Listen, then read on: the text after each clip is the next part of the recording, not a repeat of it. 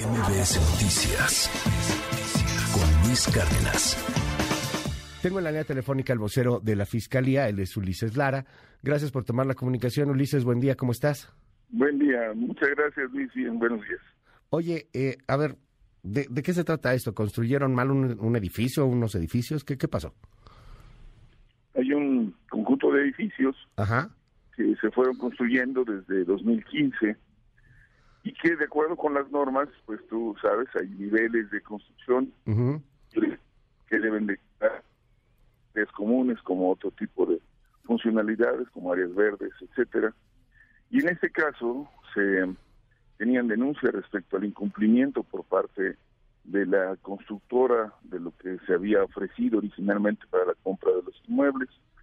También había denuncias respecto que en ese mismo lugar había personas que habiendo sido funcionarios habían adquirido, no es ningún delito, pero nos remitía al caso, como recordarás, cuando tuvimos una primera conflagración, que es donde se arrancó la investigación en Avenida Coyoacán, en donde el resultado de la investigación no solamente se conoció a uno de los que fuera también directores generales de obra, como la persona relacionada con las autorizaciones, tanto de niveles como de ocupación. Aquí fue el caso en que también empezaron a aparecer irregularidades. Se solicitó la investigación para conocer tanto los documentales como lo que hacía a lo que habían expedido los propios notarios, porque son varios los que iniciaron ahí la operación, y se encontraron todavía mayores inconsistencias que tuvieron que ser sometidas a una investigación y prueba. Y entre ellas, autorizaciones por parte de servidores públicos, uno de ellos que está todavía vigente como parte de los funcionarios y dos más que habían estado en otros momentos y que finalmente pues fueron los que nos concedió la orden de aprehensión el juez por las eh, alusiones que señalamos. Quiero reiterarte, Luis, que sí, adelante, adelante. Eh, a ver, eh, este edificio, tú no lo puedes decir, supongo que por el sigilo, la autoridad o whatever. Este, ya sabes que platicamos con mucha franqueza, querido Ulises, y te aprecio siempre esto. Pero déjame decirlo a mí para que lo podamos entender un poco más. Son los edificios City Towers, que ¿cuántos son? ¿Dos? Uno. Es un edificio gigante, en el caso, son, son, son varios. Este, son varios edificios. Módulos que están construidos, sí. Varios módulos en este complejo habitacional enorme llamado City Towers tengo entendido, corrígeme por favor si me equivoco, que se, o sea, están, están mal construidos y que, y que esto puede terminar, esa es mi pregunta, por generar un problema para la gente que vive ahí o no, eh, más en una ciudad que tiembla como esta, que, que llega a tener algunos problemas en, edificaciones y que puede representar una seguridad para, para la gente. ¿Esto pasa ahí en City Towers o no? ¿Hacia dónde va la investigación? eso no lo tendría que decir la, la parte de protección civil, no, no es esa la motivación, es la ocupación de espacio que tendrían que quedar libre por norma urbana. Hay un 50% de área libre que tiene que quedar para efectos tanto de iluminación, áreas verdes, eh, movimientos internos como escaleras, lugares. Y aquí se rebasó el límite y se construyó, Luis. Okay. Y entonces tenemos un problema de la propiedad. De hecho, los compradores de buena fe pueden llegar a tener que el número de su departamento pueda ser menor o distinto, o las áreas que él tiene derecho también junto con los individuos. Es decir, hay un problema jurídico sobre el bien. Y nosotros creemos importante, y qué bueno que lo mencionas, que en este caso lo que tenemos que tutelar como autoridad, como Estado, pues es precisamente que el comprador de buena fe pueda estar en una situación regular y no pueda eh, no se ponga en riesgo su patrimonio. Ahora, pueden ser además que puedan existir otras razones, pero en este particular fue el producto de la investigación. En, este en este caso y eh, de, verdad nos, nos quitan muchos los tintes políticos, ¿no? A ver, pero en este caso ¿No es bronca más bien de la constructora? ¿No, ¿No, tendrían que buscar a los, a los dueños de las constructoras, a los que hicieron los edificios? ¿Por qué se están yendo contra los funcionarios en particular? De hecho, de hecho sí, es un tema donde están, serán citados las personas de la empresa, porque pueden estar en dos hipótesis. Pueden ser cómplices o fueron víctimas de extorsión. Lo cierto es que en los documentales que nosotros tenemos y que hemos obtenido, las personas de los directores responsables de obra de las empresas aceptaron, firmaron y, sabiendo que estaba fallando, formaron parte de ese proceso.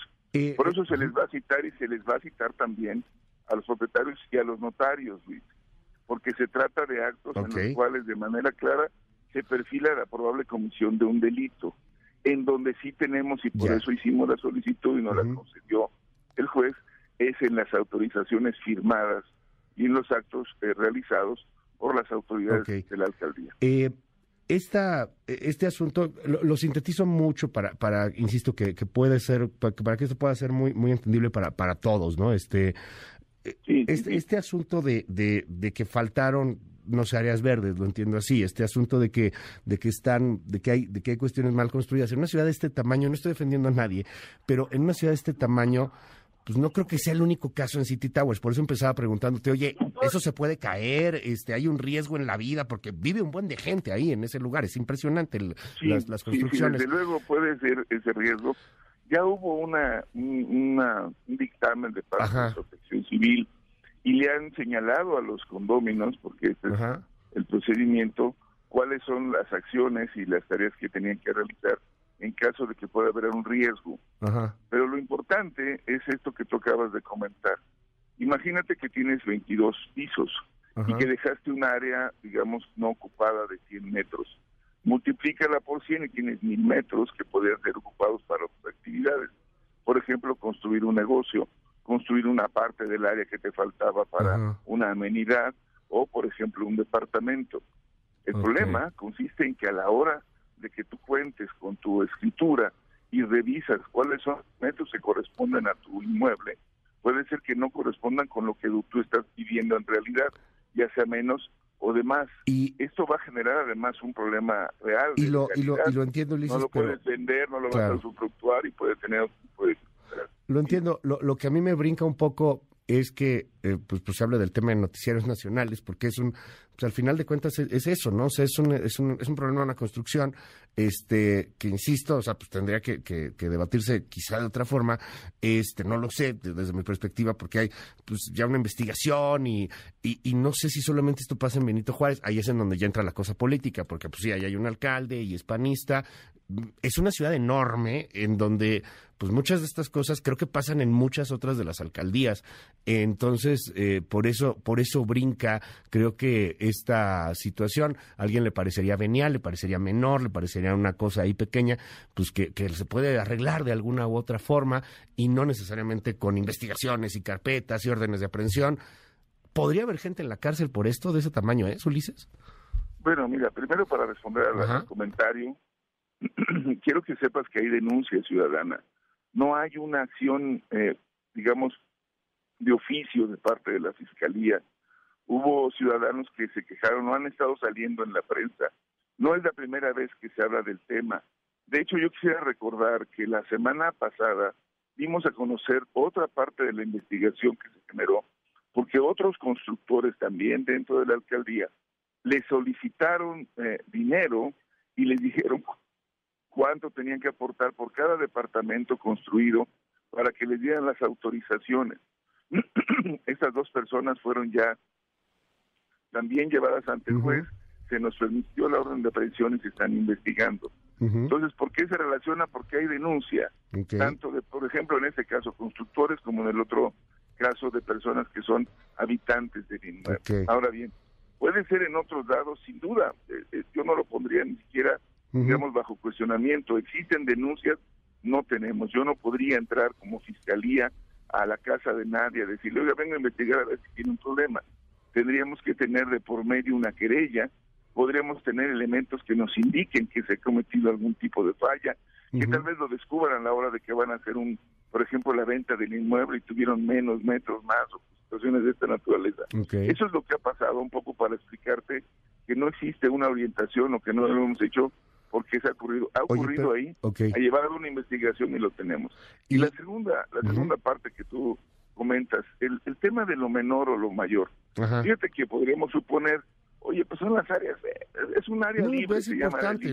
no, no, no, digo que no sea importante, pero lo que me hace, lo, o sea, lo que me parece es que una cosa es que fallen áreas, áreas verdes, o sea, y no, y no digo que sea, que sea una cosa menor, pero Eh, eh, una cosa es eso y la otra es que este pues está en riesgo la vida de personas, ¿no? O sea, no sé por qué tendría que haber una investigación así. Desde luego, es que tiene que ver con los dos. Mira, el área libre tiene la idea dentro de todo el esquema urbanístico que tenga un destino determinado. Por ejemplo, la salida de los...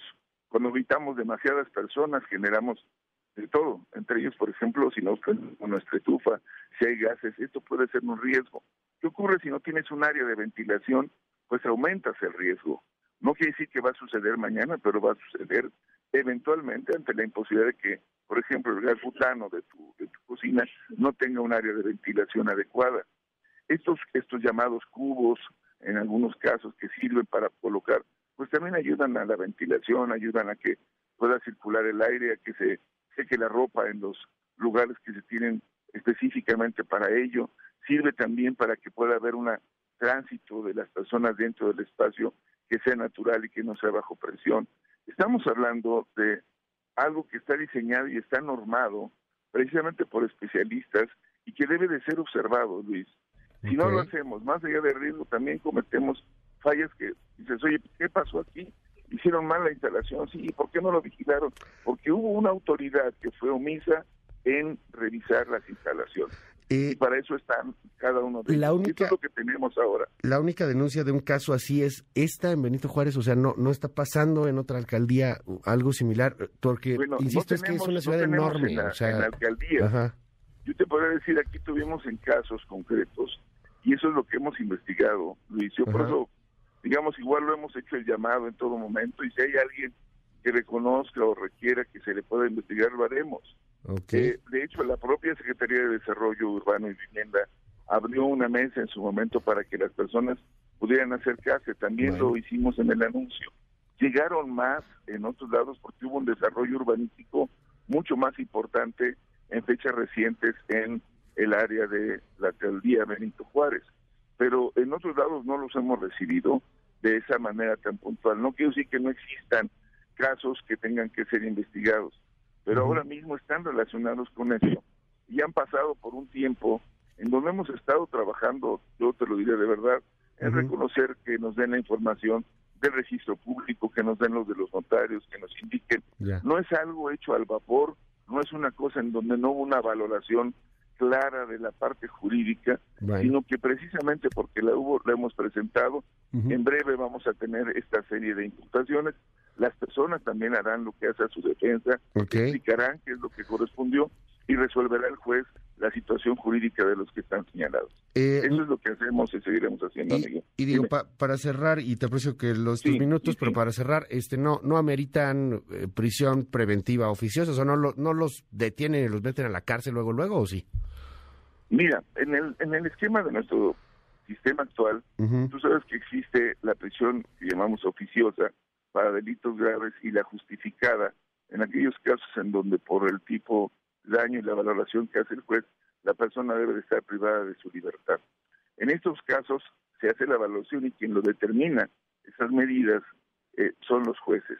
Nosotros solicitamos que la persona, por ejemplo, pueda estar bien sujeta a proceso, se le pueda vincular, se le den las condiciones y el juez si tiene condiciones para decir, es una persona que tiene un tipo de vida legal, se le puede ubicar, no fue, pues ya puede determinar si lo lleva el proceso, por ejemplo, en, domicilio, si lo lleva en libertad con firmas eh, periódicas o si ingresa al sistema penitenciario y espera la fecha para ser procesado. Entonces, aquí la decisión está en el tribunal, nosotros hacemos la formulación de las imputaciones con pruebas y ellos resuelven. Así que podrá ser que la persona que estamos presentando corrígeme, por favor, eh, usted se va. Ustedes también piden, ¿no? Pues ustedes también le pueden pedir al juez, oiga, yo creo como fiscalía que hay que meter a la cárcel a esta persona. Dentro de ustedes como fiscalía le pedirán, oiga, creemos que eh, Adelaida N puede fugarse. Eh, está en consideración porque la persona, como tú lo sabes, estaba buscando evadirse de la acción de la justicia. Entonces esto va a ser un tema de riesgo, la persona se puede ir, vamos a ver, ahora es una persona que es mayor, todos estos elementos se valoran, Luis, y creo que es importante y seguramente pues ya será la decisión del juez y por supuesto de la defensa la que haga los argumentos para que cumpla ante lo que nosotros creemos que fue una, una falta no solamente con un tema de la de lo que hemos conocido como la privación de la libertad, sino también con la reparación del daño. Estamos ante una situación donde tenemos que darle certidumbre a las personas que de alguna forma pues sufrieron una situación no deseada, como sería no tener claridad en sus escrituras o en la condición misma de la estructura del edificio donde vive. Sí, lo, lo único que brinca es que sea solamente en esta delegación, bueno, alcaldía, este, porque es panista, o sea, eso brinca políticamente y entiendo que no es el caso, ya lo dijo la jefa de gobierno, pero pues a ver, a mí se me haría raro que sea la única, ¿eh? o sea, es muy grande la ciudad como para que sea la única en donde pasan este tipo de cosas. Si hay denuncias, pues, se y te lo agradecemos enormemente la posibilidad de hacerlo desde tu de tu espacio. Estamos abiertos. Bueno. Siempre la Fiscalía recibe las denuncias. Muchísimas gracias. A ti, Ulises Lara, es el vocero de la Fiscalía. Gracias, muy buenos días. MBS Noticias con Luis Cárdenas.